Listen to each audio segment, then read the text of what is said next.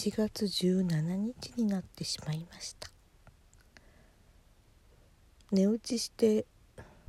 起きたら日付をまたいでいました。明日の朝バタバタするので今収録しておこうかな。パトラです。こんばんはというのかおはようございますというのか分かりません。今日は久々夕方バイオリンの練習をすることができました。今までもちゃんとこのように落ち着いて練習していればよかったのになと思いますが少しずつ音程が分かってきたような気がいたします。もうちょっとあまりにも音程が取れないので悲しくなっていたんですけれどもま少し一条の光が見えてきたかなというそんなところです。本当は録音して公開しようかと思ったんですがやっぱりつまずいちゃってつっかえちゃうっていうのは良くない。そこをなんとかいたします。いやいやいやいや。頑張ろうと思います。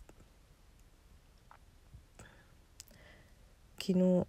一昨日の仕事のことでもう一個思い出したことがあってまあそれをつらつら語ろうと思ったのですが今もあまりに眠いのでできません。しかも2日続けて文子先生の「おかえりライブの」うん時に参加したのはいいんですけど最後まで聞いていなかったのでが現状でした。起きたら終わってました。それってすごく寂しいです。このトークはもう終わってしまいましたっていう感じの画面がなんだか寂しいですよね。これ起きた途端にこうなってるんだから。そのようなわけでまあバイオリンの練習ができてよかったけど文子先生のトークを最後まで聞かなかったというのが寂しいそんな16日でした。今日17日は、えー、お友達のサロンなんていうのか美容室に行ってカラーリングをしてまいりますちょっと早かったかなと思いましたけどでも美容院って行けなくなっちゃうと本当に行けなくなっちゃうのであの日程の隙間を縫わないと絶対ダメだと思ったので明日行きます。また迎えに来てもらえます。私は大変幸せ者でございます。それでは